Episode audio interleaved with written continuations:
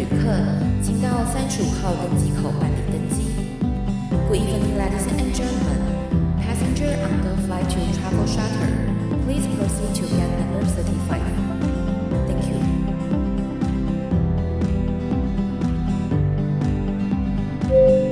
各位贵宾，我们即将起飞，请确实扣好系紧您的安全带。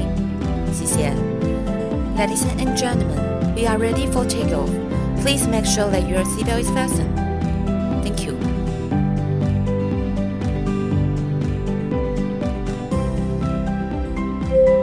Hello，各位听众朋友，大家好，欢迎来到旅行快门，我是 Firas。今天这期节目，我要来访问一个非常非常厉害的作家，因为呢，那时候我看到就是呢，他在金石堂的华文榜的第一名，所以那时候我就觉得哇，很好奇，到底是什么样的一本书。可以拿到这么好的成绩，所以呢，我昨天呢、我就花了八个小时，我把整本书看完之后，我得承认，这是我。第一次收到就是厂商的书之后，整本仔细把它看到完，因为我真的一发不可收拾。我我当时本来是想说，哦，那我就翻翻一两章，就是抓重点来看，因为大概就知道说，哦，怎么样去访谈。可是啊，这本书当我一打开之后，我就不自觉的被吸引了，而且呢，我就开始打开了我的世界地图，跟着他每写到了一个城市，就一个一个去 Google，然后跟着他完成了一趟旅行，所以。今天要来访问这本书，我真的非常非常的期待。我很期待他可以跟我们分享一些在他这个旅程过程当中发生什么样的故事。欢迎我们今天的来宾，旅游文学作家陈浪。嘿，Hello，大家好，我是陈浪，很开心这个机会来跟大家分享我的书。你这一本书是你的第五本作品了吗？对，第五号作品。OK，而且我知道你是我正大的学弟，对，很有缘。但是你也不是文学系的，到底为什么你会？变成作家，对，因为其实我是外文系的啦，那我会觉得说外文系的同学可能毕业后就是出路很广，什么职业都可以尝试。那我因为在大学的时候发现自己蛮喜欢写东西的，对，那我的第一本书也是在大四就出了，对，所以那个时候算是在还没有毕业前我就。先选了一个可能可以发展的职业路线。很多学生到了大四都还懵懵飙飙，不知道自己未来要做什么事情的时候，你已经出了第一本书了。对，因为那时候就觉得说，如果可以在毕业前出一本书，好像很厉害，所以努力把它赶在毕业前一个月完成。OK，是真的，真的非常的厉害，就当做是一个像是毕业制作的感觉吧，给自己留一个礼物。对，对，因为他的文字啊，真的会让人家以为他是中文系的，但没想到竟然是。冷门科系是俄文系，跟我们阿语系、土语系差不多一样冷门。对 对，那这一本已经是你的第五本作品了嘛？对不对？那你这一本是在讲什么样的故事呢？嗯，这一本书它是在讲美国的公路旅行。那比较特别的是，它刚好是在去年夏天发生的旅行，所以是在疫情当中的远行啦，是比较少。因为近年来大家因为疫情的关系都不太能出远门。那所以这一本书算是少数呃，这段时间关于国外海外的这个旅行故事。但我这边我想问，就是大家都知道，其实，在去年疫情很严重的时候，台湾是相对来讲比较安全的。对，到底你是谁给你这个勇气去完成这个呃美国公路旅行呢？因为其实我去年也有出一本书，就是我刚刚有给 给您的那个旅行的行装那本书，就是全部在写台湾。因为当时因为疫情的关系无法去出远门嘛，所以书写的都是自己的家乡。可是写完之后又碰到台湾的疫情也变很严重了，所以那个时候我就觉得，如果还要再写书的话，好像真的没有办法再待在这里了。对，所以那时候就觉得说，如果有机会，就是回到以前海外旅行的状态的话，那。当时看了一下，诶，美国是少数几个还可以去，然后没有太多很严格的隔离检疫措施的地方，对，所以后来就做了这个决定。但说实话，还是蛮紧张的，一直在出发前几天，我都还是很犹豫，有也有想过说算了，干脆不要去好了。但是因为我希望我今年可以再出一本新书，然后我非常需要一趟远行来完成这个计划，所以后来还是去了。后来觉得这是嗯，我人生做过少数几个非常正确的决定。因为那个时候大家去美国啊，我不晓得大家还记不记得哦，就是去年疫情正要开始爆发的时候，大家去美国是为了打疫苗，对，所以你是为了去旅行，我也是顺便打了疫苗，就是这趟旅行做了很多事情，那那疫苗是其中一部分，嗯，对，对，对，我当然还是回来还是产出了一本书，我我觉得真的非常好，就是一边旅行还能一边写书，这个也是我未来的梦想啊。对，但我刚刚有跟陈浪聊，就是这个月月底有一本书要截稿，到现在我一个字还没写。你可能需要去旅行一下。所以你知道，我真心很佩服旅游作家，因为真的不容易啊。就是你又要把这个文字把它写得非常非常漂亮，因为呃，说实话，旅行是需要有画面感的，所以你要如何运用文字把这个画面带出来，真心是不容易。可是我觉得你这本书很厉害，就是你的文字非常非常的优美，就很像是在写情书一样。然后你是真的会让人家脑袋中浮现出那个呃城市的画面，然后呢，沙漠，还有一些就是海岸线的一些画面都非常非常的清楚。那我们就来聊聊，就是你在整个的呃美国公路旅行过程当中发生的故事，好不好？好啊，好，当然。对，那你到了呃美国公路旅行，一开始是从哪边出发？呃，其实我是从旧金山这边当做起点。我其实先在这个地方待了蛮长时间的，因为我舅舅住在旧金山。那当时去了之后，也先在那个地方休息一阵子，然后也打了疫苗，然后后来才踏上公路旅行。这样，嗯、所以其实头一个月几乎都是在市区城市的环境当中。对，那后来才展开了一个半月左右的这个公路旅行，就到刚刚提到的不同的地景，有什么沙漠啊、山林跟海岸线。是，那我们可不可以跟我们稍微介绍一下？就是说呢，想要去做公路旅行，事前要做做什么准备呢？公路旅行的话，其实可能要先看一下你是属于哪一种旅行方态。你是一个人旅行，还是你有同伴者？如果是一个人的公路旅行的话，其实会蛮辛苦的，因为在美国开车距离都蛮长的。那如果你的旅行计划野心又比较大的话，那可能在这个路上你就要合理的安排你每一天开车的时间，不要把自己累坏了。那如果有人可以跟你换手的话，那这就比较没有关系。然后还有一个问题，可能就是呃住宿吧。嗯，对，毕竟嗯，其实住宿选择非常多啦。对我们可能就是说汽车旅馆，可是汽车汽车旅馆又有分成很多种等级，那它的位置、它的治安，那你今天能不能赶到那个地方？所以其实我觉得这事先都要做一些安排。但是除此之外，过程这个东西，我觉得就可以比较放轻松一点。毕竟你是在开车，其实你拥有整个旅程的主导权。你可以选择诶，一下去多去这个景点，或者是更改一下路线，这都没有关系。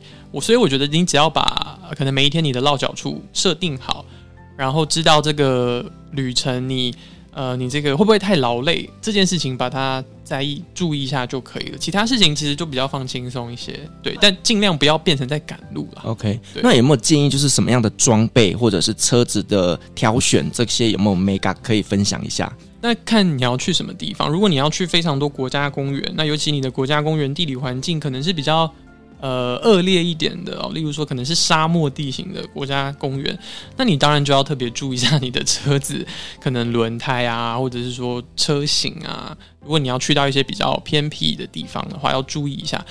但其实我当时都没有特别想这些事情，我就是租了最便宜的车，然后我其实连换轮胎都不会，就这样傻乎乎的出发了。后来我整个旅行结束之后，我表姐她才跟我说：“欸，其实我觉得你蛮勇敢的，你会换轮胎吗？”我就说：“欸，我从来没有想过这个问题。如果爆胎的话，我好像真的不知道该怎么办。”所以我觉得。就是大家可能还是要注意一下这一些事情，因为毕竟在美国开车可能会跟在台湾开车感觉很不一样，你不是那么容易能够马上找到协助的，因为毕竟很多时候在公路旅行过程中，你是真的在一个荒原当中。那在台湾可能至少你都会离便利商店不会太远，对，所以呃，如果尤其你是自己一个人旅行的话，那这个更要特别注意一下。对，你讲到这个，我就想到你书里面有讲到有一段，就是 你在路上抛锚，抛锚，对。就是，这就是其中一个很可怕的插曲。对，就如果你刚好抛锚在一个没有手机讯号的地方，真的是会吓出一身冷汗。没有讯号就算了，还没有人，对，然后还 没有人，没有办法拦车，对，就会很可怕。对，对对，那你当下怎么解决这件事情？我其实后来也没解决什么事情，我后来就就是呃，算是运气好吧，神明保佑，突然他又好了这样子。对，但是那那一次之后，我就会特别注意，我现在是不是开到一个。没有手机服务范围的地方，如果是这样子的状态的话，那我就要 就是多多加留意一下车子的状况。那你真的是命大哎、就是那一次算是神明有保佑吧，不然可能因为其实我没有做任何事情，我就是只是从发现这个状况，然后到试图去求助，可是没有人可以帮我的时候，我就回到车上。让自己冷静下来，结果车子就好了。对，所以真的是没有做任何事。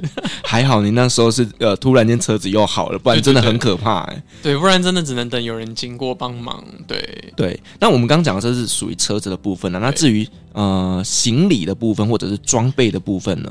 行李的话，当然就是呃，基本上你有车，所以行李不会有什么问题，你都能够带着它走。但就是。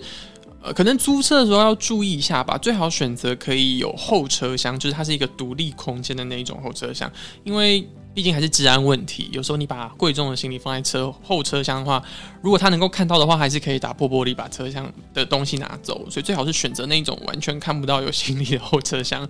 然后装备的话，当然也是看你要去什么样子的公路旅行，是有要去国家公园，还是单都单纯在城市里。啊基本上。就算你真的没有带齐什么装备，沿途也有很多汽车百货啦，然后也会有一些商场可以让你去补足这些你没有带到的东西，所以我觉得都还 OK，也不用做太多过过度的准备啦。我觉得主要是心态上的调整。你要突然一个人开这么长的路的时候，你可能会觉得很孤单，可能会觉得很无聊、很漫长，所以我觉得反而是心理准备更重要一些。那在这个路上你觉得很孤单的时候，你会做什么事情？可能我本来就是一个蛮习惯孤单、孤独这个状态的人，对，因为我一直以来都是一个人旅行居多，所以这一趟旅行只是说把一个人旅行的状态又拉的更更长，然后全从头到尾只有我自己一个人在车上，那个可能孤独感会放大一点，但我觉得都还算蛮好的，因为沿途的风景都很漂亮，你就是很容易就又被影响，然后所以又觉得心情其实还是开阔的，对对对，嗯、所以我觉得倒还好。可是，如果你是一个比较没有自己旅行经验的人，然后你一下去做这样子这么遥远漫长的公路旅行，你可能就会觉得很想回家。对对对，所以我觉得可能凡事还是呃有先后顺序嘛。所以它比较像是自助旅行的进阶班，对，我觉得它已经算是一个很高等级的状态，对，就是你要有很多技能，你既要能够跟你自己相处，你要有办法去处理路途当中发生的所有事情，对，就是你解决问题的能力必须要有一定的经验值，对对对，就是你必须应该已经有走过背包客生涯一段时间了，你大概知道怎么面对这些状况，这样你遇到才不会太惊慌失措。可是如果你是一个经验值比较低的人的话，这算是一个很大的挑战了。诶，你刚刚有讲到就是你之前出去都是走背包客的方式，对哦，那你为什么会比较喜欢用背包客的方式呢？因为以前刚开始就是我大学就开始出去当背包客旅行，当然因为旅费比较拮据的关系，所以都会尽量的省钱，就是背包客穷游式的方法了。那后来自己出来工作之后，呃，旅费当然会比较充足一些，可是我还是会保留一下背包客的状态。就例如说，我也不会整趟旅程都住在 高级的饭店，也只会去住青年旅馆，因为我觉得那就是旅行。很很神奇、很魔幻的一个时间点，就可以认识很多人啊，可以听到很多人的故事，这样。嗯，对。那能够去租车、开车，这又是另外一个等级的旅行。其实我觉得那已经不像背包客了，就是 因为以前背包客的时候都要等车嘛，然 后可是自己现在就是不用做这件事情了，所以其实我都会觉得今天的我好像已经不是一个严格来说的背包客，但是我觉得它就更像是一种心态吧。还是留在我的身上，就是说你要保持着很开放的心胸去面对一切好事跟坏事，然后都要学着去处理，让自己成长。对，因为背包客其实大家想象中的画面就是背着一个很大的背包，然后呢，大部分的时间就是等公车，然后等巴士，不然就是用走的。那听起来就相对来讲比较辛苦一点。但是你今天有一台车，其实某些层面来讲，它就是一个很棒的空间。那在里面你可以吹冷气啊，然后你也不用背背包啊，对，可以听自己想听的歌。所以某种程度上来讲，它真的已经脱离背包客这个状态了。但是就像我所说的，那个心理。状态还是可以留在你的身上，嗯，这样，所以我觉得我依然是个背包客，只是今天我在旅行当中可以去旅行的方式变得更多元。其实你也会看到更不一样的东西，是对。那我们刚刚有提到，就是你开着一台车出去，其实呃，你在某些层面是住宿方面，你也会选择比较不一样，是不是？我因为我看你的书里面，大部分都是选择在住那个汽车旅馆，对。因为其实去年因为疫情的关系啦，我尽量没有住青年旅馆，觉得还是比较危险一点。那能有自己的一个房间比较好一些。可是汽车旅馆其实我也是住那种 等级很差的，就是因为我也住不太起比较高级舒服的，所以通常都是选择呃平价连锁品牌。但是就算他们是同一个品牌的汽车旅馆，其实品质还是参差不齐的，所以有时候也会住到书中也有提到一些很差的房间，但有时候当然就会很好这样。但我因为我毕竟觉得汽车旅馆也是公路旅行很重要的一环啦，尤其在美国，所以也算是刻意要体验这些东西，所以说整趟几乎都是汽车旅馆。嗯、OK，我这边我要插出去问一个问题，就是呃，我们知道在美国有非常多条的公路旅行的选择，那为什么你会选择走这个西海岸呢？嗯因为我自己就是非常美，非常喜欢美西的人，然后我很喜欢看海，那所以我一直觉得说，如果有机会走一下这个一号公路，其实就是太平洋公路啦，会是我毕生当中一直很想完成的一个梦想，所以才选了西岸。因为其实有，就像刚刚主持人说到的，美国有非常多公路可以选择。然后我觉得有几条横贯美国的公路，例如说大家熟悉的六十六号公路，也是可以从加州一路开到芝加哥，这也是我很想去做的壮游路线。但是我觉得一个人做这条路有点担忧，因为过程会经过非常多荒原，所以我觉得在我第一次尝试做美国公路旅行，我又希望它有一点难，但是又不要太过于危险的话，我觉得好像美西的海岸公路会比较合适一些。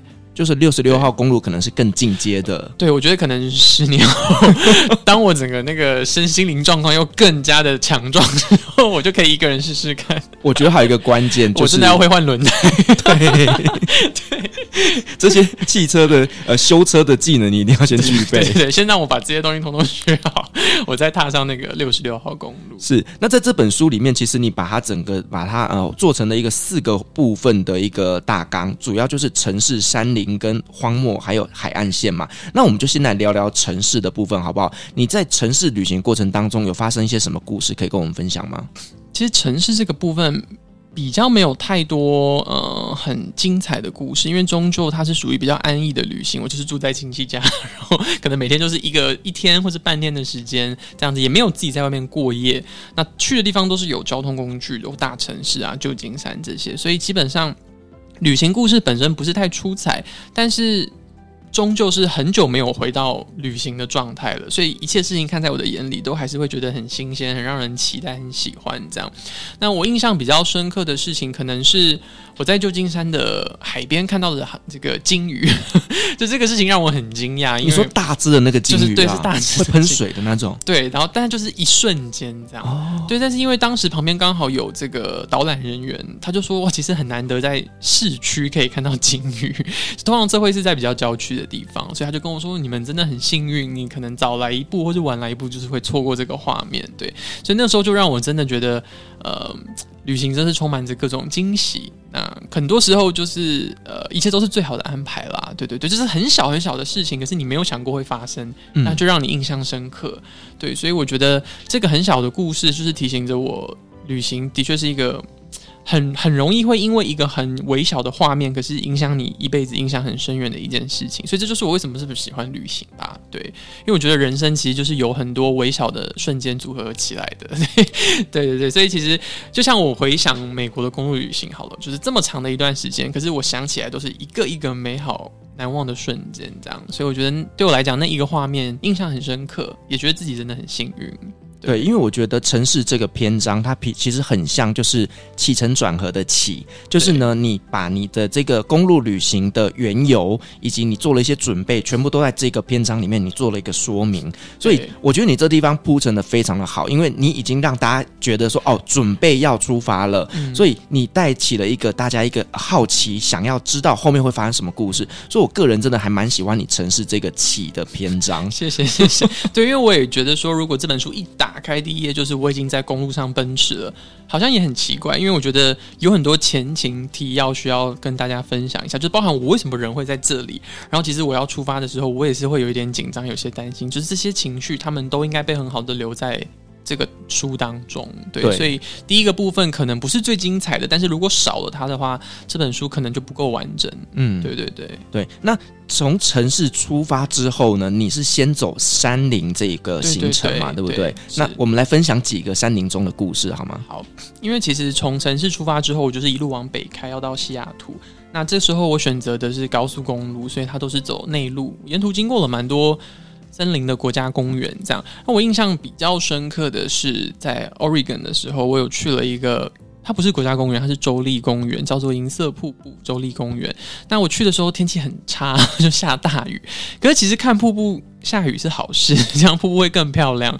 那我印象很深刻，就是我走到那个森林里的时候，就是整个森林里只有我一个人。对，我觉得非常的非常的平静，因为我自己是一个很喜欢跟大自然对话的人。然后在台湾，因为疫情的这段时间，我也很常就是往山里、往海边跑，可是总是会觉得一直有。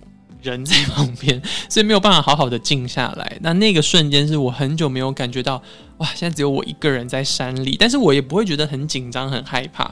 那是因为我已经是一个经验丰富的旅人了，这样，所以可以在那一刻感觉到自己平静下来，但是又感觉到自己很有成长。所以我觉得那个印象蛮深刻的。然后另外也有一个印象比较深刻的是，到西雅图之后有去周遭的一个国家公园，叫做这个 Olympic National Park。那那个国家公园很大，我选择的是去了它的山上，可以看那个山峰连在一起很漂亮的风景。可是其实到了山顶之后，天气很差，都是一团云雾。那时候我蛮失望的。等下为什么你到这种地方天气都不太好？就是我就是一个雨男，所以其实我很容易就是。就是一直去一些天气不好的地方，我的朋友们都习惯，所以没有人想跟我出去旅行。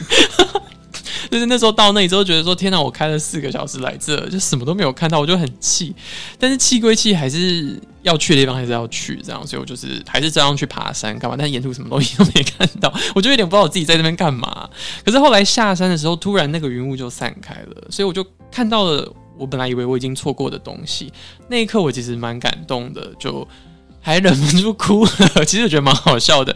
就是我，我通常很少会在旅行中落泪这样，可是那一刻我也不知道为什么，就是觉得，呃，跟自己当作家以来的一些可能心路历程有点像吧。就是你可能其实做一本书也很像爬一座山，那你做完之后，你不一定能够看到你想看到的风景这样，但是偶尔还是会有一些瞬间让你觉得你做这件事情是值得的，那就会很感动。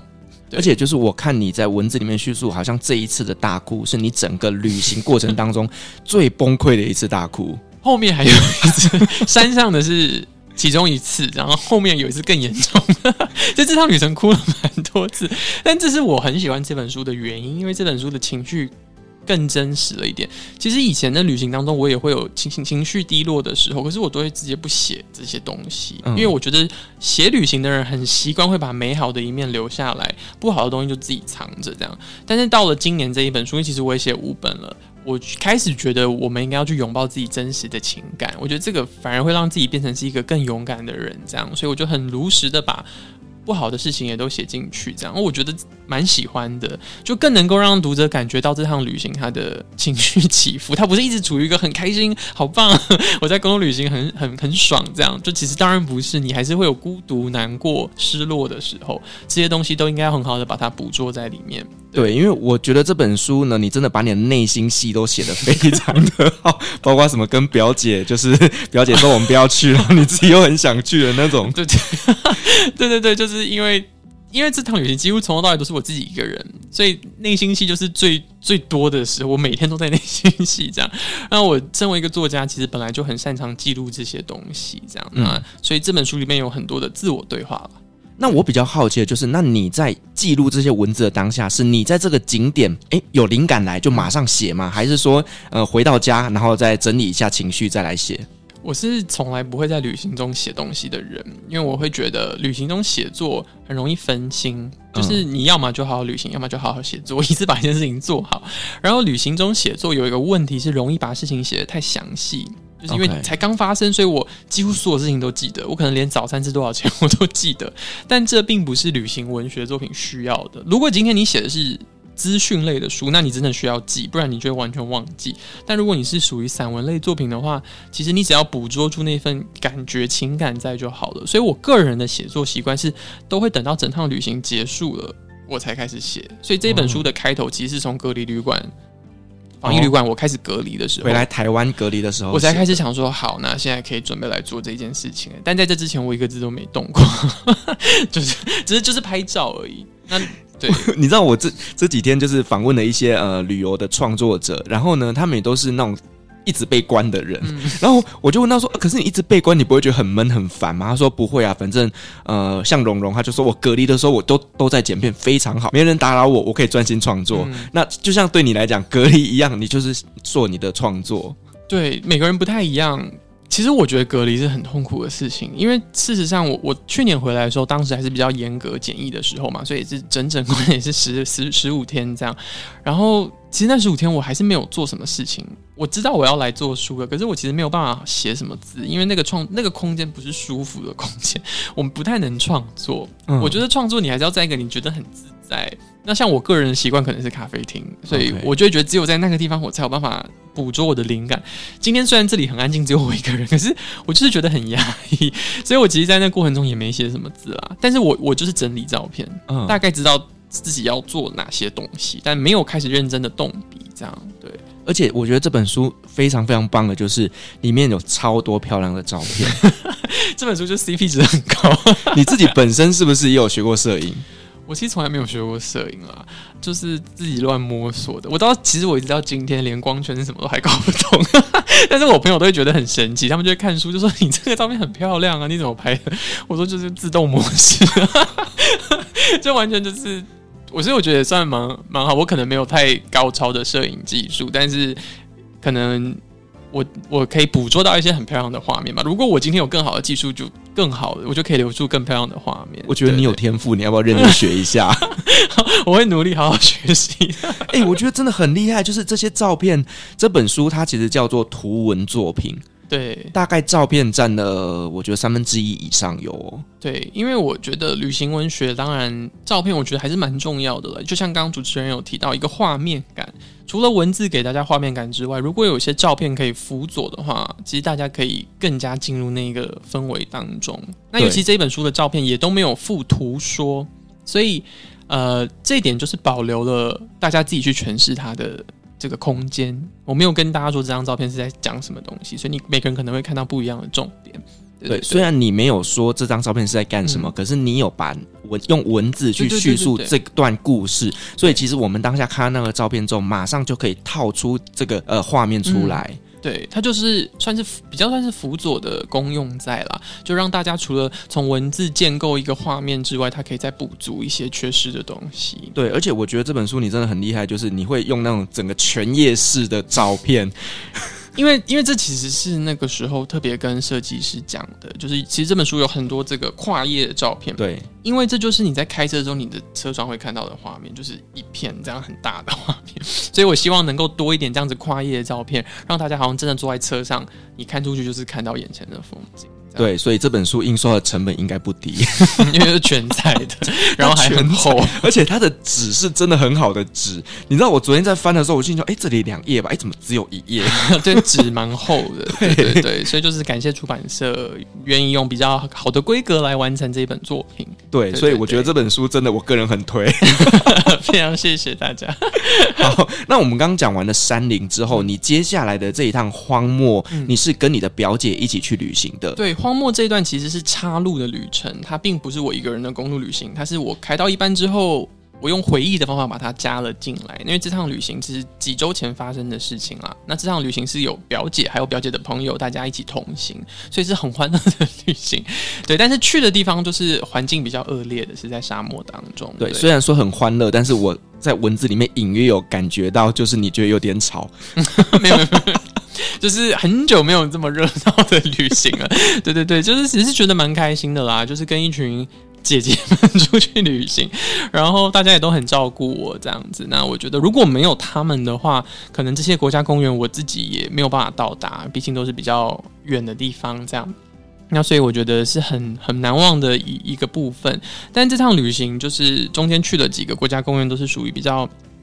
荒芜啊，沙漠地形的这样，那所以我用了这几个国家公园来探讨了一些可能自己生活中以前发生的事情，对对对，嗯、就可能我觉得每个人在生活当中都会有觉得就是彷徨不知所措的时候啦，就是很像在沙漠当中，你不知道该往哪里走，然后四处又一片死寂这样，对，所以我觉得用了沙漠这个意象，其实就是在告诉大家，而且它刚好是这本书的第三个章节，就是。起承转合转的这个部分，就是在我们真的变成一个辽阔的人之前，我一定都经历过这样子呃自我质疑的时刻。对，所以沙漠这个章节是这本书当中最短的，但其实它是我个人算是最喜欢的章节，因为它有一个很重要的角色功用在，对对对，所以我蛮喜欢这个部分的。那你为什么会把它放在第三个章节呢？就是在我刚刚所说的，它就是在转的这个地方。对对对，它必须，因为其实城市山林都是属于很很让人成长茁壮的地方，可是你终究会有迷失的时候，所以我觉得把它放在第三个章节是最好的，起承转合转这个部分是最适合的。对，那它会给你一些思考，然后让你。可能会有些不好的情绪，但是最后你都能够解决掉、化解掉他们，然后回到海岸边这样。对，因为我自己在读这一章的时候，我觉得这个跟前面几章是完全不一样的感觉。原因是你在这里多了很多你的情绪的。呃，冲突，例如说在加油站，你想再多待一会，可是姐姐说走吧。那例如说你想要再继续往下一个国家公园走，结果呢，姐姐说我们可能没有办法再继续走，要回家了。然后你自己就在描写你内心的那个拉扯的过程当中，我就觉得你把你的当下的心境写得非常的好。对，因为这就是一个人旅行不会发生的事情嘛，就是你不用配合别人，但是今天跟别人去旅行就会有这个状况。但是当然是还是。配合大家这样，可是你的内心一定会有一些拉扯。但我就是把这些东西都很好的 写在了这本书里面。其实像加油站的那个，是我个人非常非常喜欢的一个故事。我其实用它来比喻，其实有时候在生活当中，不一定是在旅行中，就是你可能会突然对一个人产生了兴趣，然后你自己也说不出来为什么，你就是很喜欢他，你可能就坠入爱河这样。可是旁边的所有人都觉得你疯了，就是那就是一个很普通的地方，很普通的人这样。可以，你突然有一天自己清醒了，嗯，你就觉得我当时到底在干嘛？我根本现在就根本连看都懒得看，对对对，所以我觉得那个加油站就是一样的状况。我当时需要那个加油站，其实那真的是一个很无聊的地方，可是我觉得那里好漂亮，好想在那里待很久，可能可以坐一个下午都没有关系。可是后来在看过更漂亮的风景之后，回途回程又经过那里，我根本连看都懒得看，所以就觉得，但我刚刚早上的时候是为什么会这么纠结，觉得蛮好笑的，所以用它来比喻，我们可能每个人在。人生感情当中可能也会遇到的状况，是我比较好奇的是，姐姐有没有看过这本书？她还没有看过，因为她在美国，所以就是这本书还没有送到她的手上。她会不会看都说啊，臭小子，因为你当时是这样的想法，就是 应该还好啦，我们非常熟，所以我，我怕引起一些家庭纠纷。不会不会，对对对，我还是非常非常爱她，就是很感谢她带我去这么多地方，对，嗯、尤其都带我去了很多我自己可能没有办法到的。的国家公园是是。那在这趟的荒漠旅行过程当中，有没有一些让你特别印象深刻的故事？其实印象最深刻的，应该就是在 Zion National Park 这个地方爬山遇到了一个也是美国人，然后他全身都是刺青。就这个故事，我觉得是这么多年以来我五本书里面我自己最喜欢的故事，因为这就是旅行当中最重要的部分。你会遇到一个陌生人，这样，但这个陌生人他可能就只是停留在你生活。跟你相遇可能就只是一个下午的时间，但他带给你的影响可能是一辈子的。因为当时我遇到他，他其实很特别，他全身都是刺青，包含他拉起他的衣服，上半身里全部都是刺青，已经找不到空间可以刺青的图画了。那我问他为什么，他就说因为他喜欢去他旅行的时候，在旅行的城市刺青。然后就当做是旅程的纪念，对，就像大家去旅行都会买纪念品嘛，只是说他的纪念品是身上的刺青而已，其实一样的意思。那当然我们会觉得好像他有点疯疯癫癫的，很很疯狂这样。可是我那时候蛮佩服他的，因为他知道他自己在做什么。所以我我觉得我很很少看到这样子的人，是他一直走在旅行当中，可是他还能够保有一个很明确的目光。因为旅行久了之后，你都会有一点不知彷徨吧，你又。不愿意回家，可是其实你也不知道接下来你还可以去哪里。就是你很喜欢现在旅行自由自在的状态，但你好像又没有办法把它维持一辈子。你又不愿意回去面对现实，所以我觉得很多旅人都是会被困在路上。他就不是，他知道他自己在做什么，所以这点让我印象很深刻。然后包含他看我的时候，他问我是做什么工作的，我就跟他说我是一个作家。那其实我很少会这样跟别人讲，因为。通常你跟别人说我是一个作家，你不会得到太多赞赏，其实你就会被问到很多很烦的问题，就是你不会饿死吗？你怎么会选这个工作之类的？所以其实我很少会主动跟人家说这个身份，因为我知道只是会引来更多问题。但是他就是听到我说我是一个作家之后，他的露出的眼神是，我只能觉得你很厉害，你很棒，你是我很崇拜的样子。他那个看待我的眼神，我这辈子都不会忘记，因为我很少看到人家这样看我。所以这个故事让我觉得。蛮感动的，就是两个可能都是在旅途当中其实不知道明天会变什么样子，但是都还是保有自己的热忱的灵魂，很短暂的相遇了。这样，那书的那一篇的最后，我有写到说，不知道以后还会不会再遇见。那就算再遇见了，其实我会很担心，我们是不是还是当初的样子？可能下次你看到我的时候，我已经。不是作家了，他可能也很后悔的把这些自信都洗掉了，嗯、就是觉得年少时太太冲动了，这样。就好像我们好像是想要逃离年少的冲动这样子，但是就是我们都没有不愿意承认是年少逃离的我们，这样。就是我们都不可避免的长大了，对，所以我很喜欢这一篇故事，就是因为它就是在记录旅行当中一个很短暂的相遇，可是一个很短暂的相遇是如何能够留在你身上，留在你的生活中一辈子，对，所以这个故事我觉得它很。很温馨，很感动，然后它就是就是旅行最神奇的地方，就是故事的交换交流，这样。对，因为你这本书其实很少写到跟人互动的故事，因为这一因为都没人，对，因为就疫情，然后我也我又没住青年旅馆，所以根本没有什么人的故事。对，这个是少数。可能是三三个、三四个其中一个，对对对，那这个也，我觉得光有这个就够了，嗯，就他就已经撑起了这本书最的灵魂所在了。所以其实这本书它可能就是就是男配角，对 对对，对他就是男男配角，就是如果要颁奖了，他也有份。对。啊，那那其实你在这个荒漠过程当中有一个故事我印象很深刻，就是在那个羚羊国家公园，然后有那个非常著名的那个峡谷，对，然后你说这个照片拍。出来不是你在网络上看到的那个样子，对，就是 Antelope Canyon，就是羚羊峡谷，就是大家一定一定都曾经在新闻或者网络上看过它的照片，就是很漂亮。但我去的时候，可能真的是季节不对，时间不对，所以其实真的不是很漂亮。就是它里面很暗啦，但那是因为光线的关系。你几个特定的季节光照进来的话，会很美。但是当时季节不太对，所以光峡谷里是很灰暗的，并没有照片看起来那么的绚烂。这样，那我比较印记忆犹新的是导游有帮我们拍照片，然后他会把照片的彩度调得很高，所以看起来就会像是我们在网上看到的照片那样子。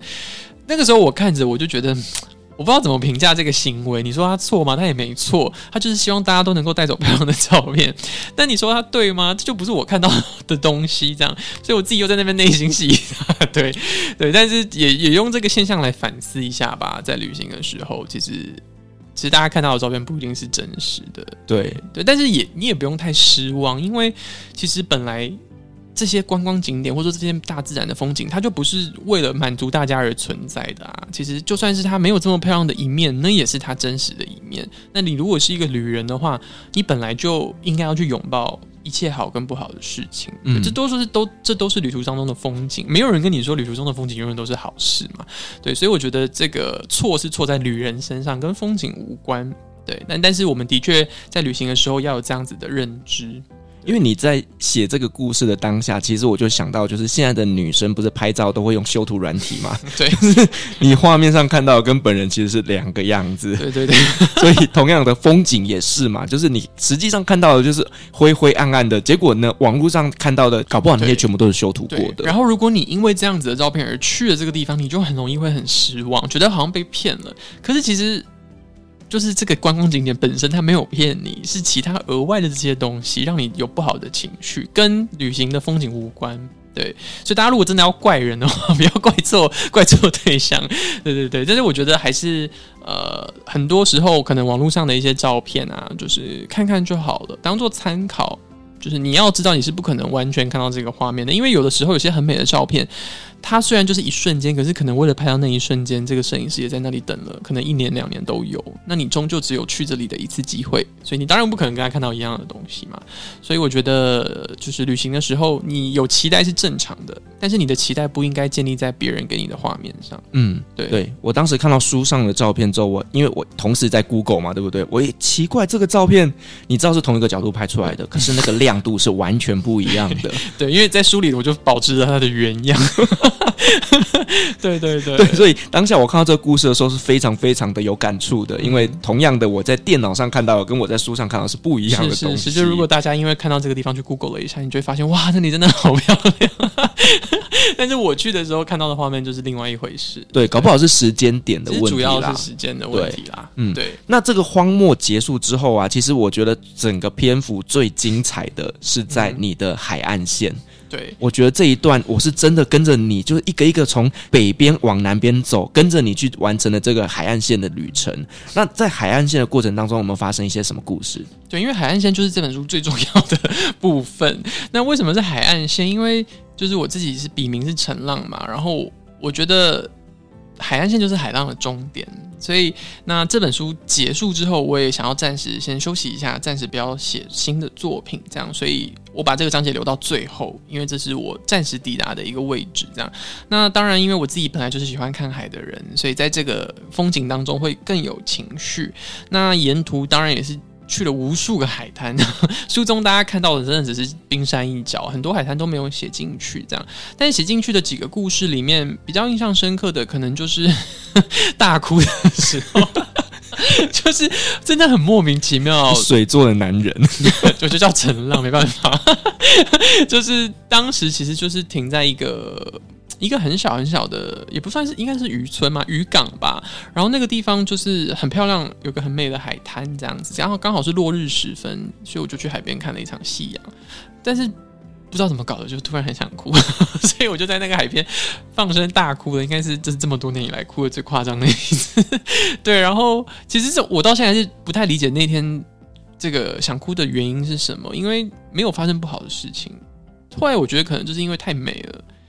风景太漂亮了，可是你知道留不住，所以觉得很伤心吧？我 真的是一个很无聊的人，然后所以当时我就很伤心、很伤心的看着很美的风景。我可能想到了一些自己的，就是职业生涯上的一些事情吧。就是例如说我我很喜欢现在这个状态的我，就是一个人在公路旅行，很自由自在这样。但是我知道旅行都会有结束的一天，所以。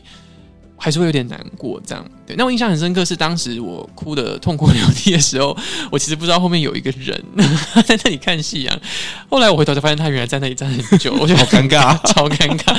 然后那个人那是一个印度的妇女，她穿着很漂亮的那个衣服，这样。然后她也没有说什么，他就是把他的面纸给我，这样。所以我就拿他的面纸就跑了，这样。但是书里在写这一段的时候，我我我的句子是说，他没有问我，也没有回答，这样。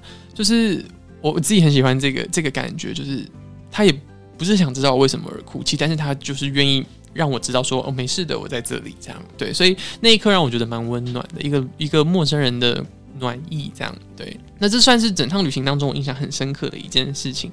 然后另外一个就是在 中秋节的时候，就是又哭了，也是蛮好笑的，因为中秋节的那一天我又。自己住在外面，住在一个非常烂的汽车旅馆，我真的是整趟旅程住到最烂的一个。然后那个那一天我就觉得很伤心，可能就突然很想家吧。然后我一直都觉得自己是一个不太会在旅行中想家的人，因为这么多年以来。我也去过很多很遥远的地方，我很少会因为想家而哭。那一天可能因为是中秋节，然后我已经在外面旅行很长时间了吧。然后我那天很想要看月亮，结果 我住的那个小镇又下雨吗？就天气很差，所以连月亮都看不到。我就觉得我也太惨了吧！就是我我连想看个月亮都看不到，就是我就是一无所有的女人这样。所以那一天我非常难过。但是后来我去餐厅吃了晚餐的时候。蛮好笑的是，刚好我看到碰到旁边有人在办这个生日派对，就他们很欢乐，更加映衬着我多么的孤单。但是店员就邀请我们一起唱生日快乐歌，所以那一刻就让我觉得，欸，有一点参与感这样。然后呢，我就在餐厅点了一个蛋糕。其实我平常是不太会吃蛋糕的人，但是我那天就是。点了，我就因为灵机一动，我就点了一个 cheese 蛋糕，然后我就用刀叉把它切成圆形，因为我很想要吃月饼，可是可是我现在手边没有，那我就把一个蛋糕切成圆圆形的，我觉得它也是月饼的一种。然后吃完之后，我就觉得心情好很多，觉得我至少也过了这个中秋节了。这个故事我自己蛮喜欢的，因为这一篇最后我有写到，我说以后我在讲这个故事的时候，我一定是。开心的说这个故事，并笑着说这些东西的嘛。但是当下其实真的是很难过的。那我也知道这些事情以后有一天都会变成很云淡风轻，我都能够笑着跟大家说出来。可是我会希望读者知道，这些你今天读起来其实很轻松的文字背后，也都是很多我说不出来的哀愁。这样对，所以那是因为我自己把它消化过了，所以大家带走的是一个轻松的故事，是一个好笑的故事。但他当时其实不是这样子的，对。所以这篇故事我我蛮喜欢的，因为他有提到。呃，其实就是作者跟读者之间的距离，就是当然读者看这些书，你好像跟着我一起走了这趟旅行没有错，可是你绝对不可能完全参与到过程当中的每一个情绪，因为我还是有修饰过、筛选过了。对，所以我们中间虽然隔着文字。呃，有的时候你会觉得你离我很近，但是很有很多时候其实是没有办法了解作者真实的感触的。嗯，因为其实我在读这一篇的时候，我自己是非常有感触的，因为就是在海外流浪的这些游子们，真的就是每逢佳节倍思亲啦。对对，像我自己在中东七年，我跟你讲，我七年没有回来台湾过年，所以每次只要呢遇到一些节庆的时候，就会特别的想念台湾，想念家。我当时在阅读到这一段的时候，我真的有一种我完。完全能体会你的感受，就是 even 那块蛋糕，我知道它是块蛋糕，可是我就会觉得，嗯，它是个月饼。对对，当当下我也是这样认定的，所以我跟你讲，读这一段的时候，我真的超有感触的。对对对，所以其实就这本书，我觉得捕捉了很多旅喜欢旅行的人都会经历到的一些情绪吧，就算是不好的情绪，好的情绪都都一样。就是都会有所共鸣吧，所以我觉得这是呃这本作品我很喜欢它的地方。对，对那你刚刚有提到，就是呢，你走这海岸线，其实就是你最喜欢、最喜欢，因为海洋的关系。那你笔名取作陈浪，也是因为这个关系吗？对，其实这本书最后有讲到我的笔名缘由，这样。那我我之所以会叫陈浪，其实没有什么原因，只是因为当初在出版社要签合约的时候，呃，他临时问了我，就是说，哎。要不要取一个笔名？这样，那我才突然意识到，哎、其实可以原来是可以取笔名的，不然我本来要写自己的本名了。这样，那那时候我就在想说，如果要取笔名，要选一个最能够代表自己的意象。对，那我马上就想到的是海浪，这样，因为海浪永远都在移动，好像总有一个地方要去。这样，那我自己也是喜欢看海的人，所以我觉得，呃，我从海洋的身上得到了很多力量。那我也希望自己可以是这样子有力量的存在。也可以把远方带到大家的身边，所以就用了“陈浪”这个名字。那为什么不叫“陈海”之类的？就是觉得“陈浪”听起来比较好听。对对对，当时就没有没有特别想太多，就去了“陈浪”。而且其实就是因为我刚刚有提到，我出第一本书的时候是大四嘛，那时候真的没有想过这是我的工作，我真的只是把它当成是毕业前的一个礼物，所以这个名字我也没有想到它会跟我跟这么久。然后会变成是大家认识我的一个名字。如果早知道这样的话，我可能会取个更好的名字。但当时根本没有想这些，就是就是很很胡乱的就取了这个名字。那如果再给你一次机会，你想取什么笔名？可能还是 因为有些我后来仔细想一下，好像也没有比较合适的名字。对，所以觉得也也还是不错啦。但是我觉得就是说，你日后回来会给这个名字更多不一样的意涵。就是当初我只是觉得说我喜欢海浪，那今天会觉得说。然后海浪，因为的确的确就是永远都在移动啊，好像总有远方要去，把远方带到大家身边，所以我给了这个名字更多更多的意义存在，这样，嗯、所以我觉得蛮好的。对，因为我自己在读这本书的时候，我有一个感触，就是我觉得他的文笔真的是超级漂亮的，但是呢，那些都会触动你内心的某一些感触。我简单念一小段，是我这本书我非常非常有感触的一段话，就是不同阶段的人们在同条线上匆忙地走着，为数字累叠。令面容改变，触碰不到彼此，却影响着对方，也分享着同样的彷徨与迷惘。我真的觉得这一段就是我们在讲人生呢。我真的觉得说对，因为我们每个人在不同的阶段，但是我们都在自己的一个生命同一条线上在走着。那为了数字在累叠，maybe 是赚钱，或者是在想要增加某些数字的东西，然后面容改变，触碰不到彼此，却影响着对方。你知道我在读这段的时候，我整个人是起鸡皮疙瘩。谢 谢谢谢，谢谢你喜欢。我跟你讲，这个就是文字的力量，所以我很少这么的推荐一本作品，就是。这本书真的非常非常的好看，这样 非常非常感谢你喜欢。好了，相关链接我把它放在下面资讯栏。对 对对，大家不要错过。好了，那我想问一下，就是说你这是你的第五本作品嘛？那如果说呃接下来国门开启之后，我相信你应该也会有你自己的一些旅游规划。你有想去哪里玩吗？以及你的下一个作品可能会想要做什么样的内容呢？嗯，其实有很多地方想去啊，例如说，其中最想去就是日本，可是目前当然还没办法去，因为其实我本来第四本作品是日本的旅行文学作品，然后其实计划都规划得很完善了，但是因为疫情发生，所以计划就取消，后来才做了台湾的书跟美国的书，其实两本都完全不在我的人生计划里，那所以如果我恢复正常的话，当然会想去日本旅行这样，不过下一本书的计划，这就是一个。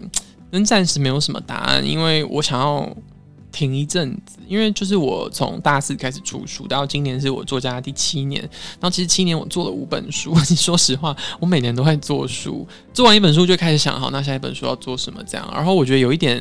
有点疲乏，有点累，这样我还是很喜欢写作，但是我会觉得我需要一点时间沉淀一下，也想要收集更多更好的故事啦。因为像今年的这一本书做的时候是有一点压力的，因为我知道这趟旅行回来要变成一本作品，所以过程当中我就一直处于一个有点紧绷的状态，所以会希望下一次再出书是我已经累积了很多旅行的故事了，然后把它们集结成册。然后我其实会希望下一本书的主题是城市，因为这一本书重点都是放在。大自然、山林啊、沙漠、海洋，然后上一本书写台湾的也通通都是在讲大自然。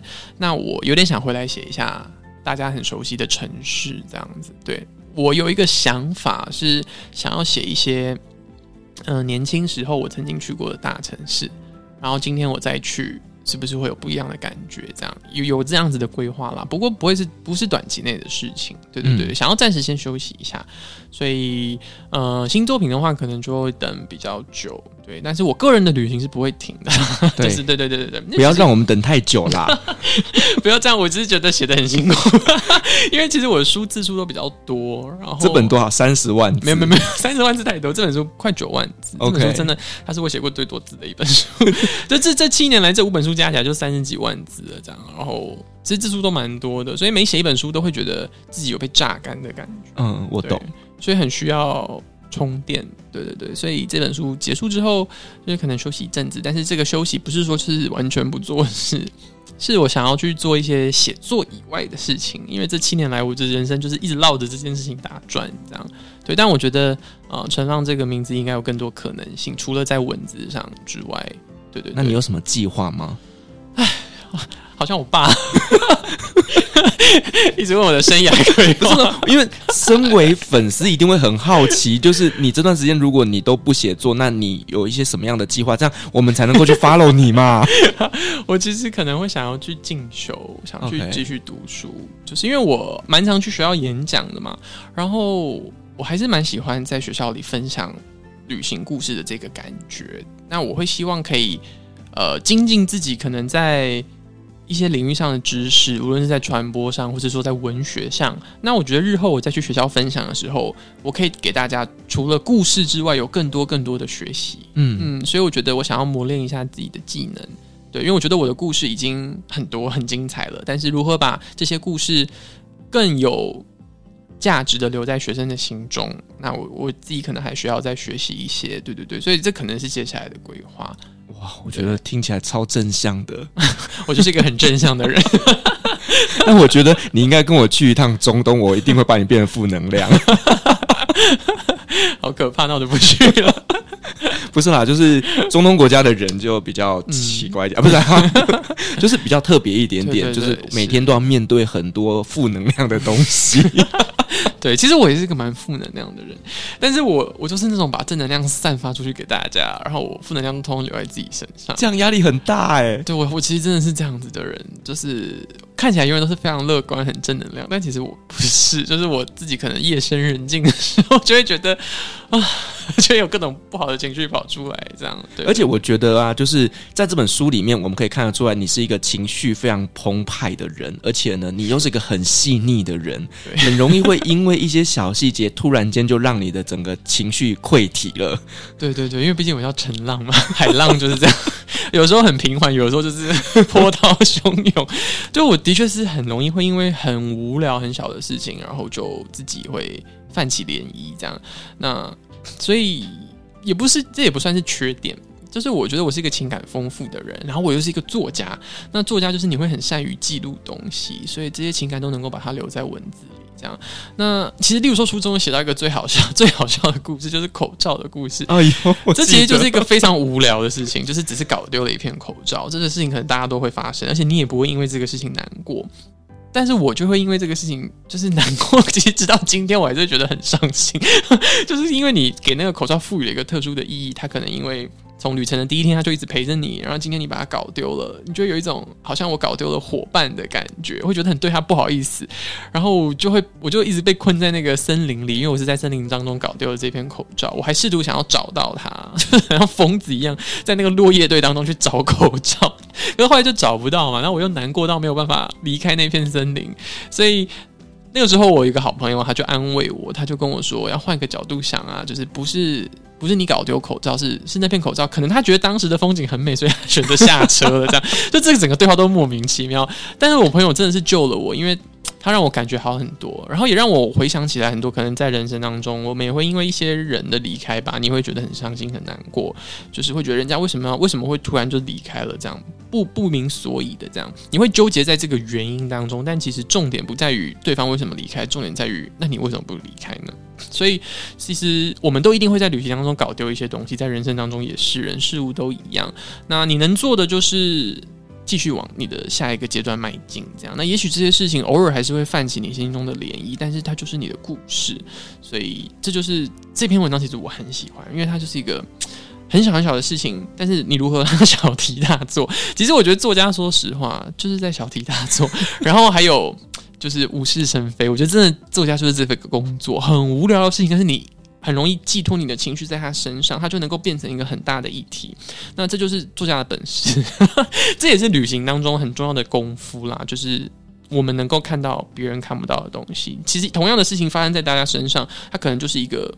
一个插曲，但这个插曲放在作家的身上，它就会变成这本书当中很重要的一个转折，或者是一个很很让人有所共鸣的文章。对，所以这这这样讲好像不太好，但是 我觉得这篇文章就可以看出来，可能我不是一个第一次写书的人。嗯，对，如果是第一次写书的话，这个文章是不会出现在我的书当中的，因为第一次写旅行书一定是游记。对，这种这种文章一定是势必你已经写过很多年了，你才有办法有这样子的体悟，有这样的功力。我不好意思说这两个字。对对对，所以我自己很喜欢这篇文章。我我刚听你在分享这一段的时候，我真的觉得对你的崇拜又提升了 到了一个无比的境界，因为你竟然可以用口罩掉了这件事情来比喻我们的人生过程当中，不断的会有人离开你。对那其实这件事情，我相信每个听众你一定都有同样的感触。你的国中同学、高中同学、大学同学，甚至你职场上的同事们，你在不同的情境下，你相处的人就是不一样，而慢慢的就有一些人。他们会离开你的生命了，所以在这个过程当中，你是纠结在当下的那个情境下，还是呢？你是选择继续往前走呢？我觉得我刚听你讲这段的时候，真的非常非常的有感觉。对，而且很多时候一个人的离开都是很突然的事情，就像你突然搞丢了一个东西，是你没办法好好说再见的。对，所以我觉得这个情况又更像是会让你。呃，很难过的状况是你甚至没有跟这个人道别，没有跟这个东西说声再见，他就不见了，那你就只有懊恼跟懊悔而已。是，所以我觉得或多或少大家都会有这样子的情绪啦。我觉得这本书真的大家要看，谢谢今天的第一百次推荐。你看了之后，你就知道作家到底有多么会小事化大，是无事生非。真的，我觉得这本书真的写得非常非常的细腻啦。好，那我们今天真的非常高兴邀请到陈浪来跟我们分享了他的第五个作品啦。那我们也期待，就是未来呢，你如果有新的作品的时候呢，我们也能够有这机会来访问你，好不好？当然，当然，当然，我是第一个就来这边。好，那我我相信，如果说各位听众呢，你对这本书是有兴趣的话呢，我会把相关的书籍的连接把它放在下面的资讯栏。如果大家有兴趣的话呢，可以自行去参阅。那同时呢，陈浪的 IG 账号以及他的 Facebook 的粉丝专业连接，我都会放在下面。如果说大家对这个人有兴趣呢，都可以去追踪起来。嗯、好，那我们再次感谢陈浪精彩的分享，同时我们也感谢所有听众今天的陪伴。如果您喜欢我们的节目的话呢，别忘记给我们五星好评加分享哦。另外呢，我们在 FB 设有旅行快门后期室的社团，针对今天这期节目，你有任何想要分享的，都可以在上面留言，所有的留言都是我亲自回复哦。旅行快门，我们下期再见，拜拜，拜拜。贵宾，我们的班机已经抵达，感谢您今天的搭乘。旅行快门每周三、周五与您在空中相会，祝您有个美好的夜晚，晚安。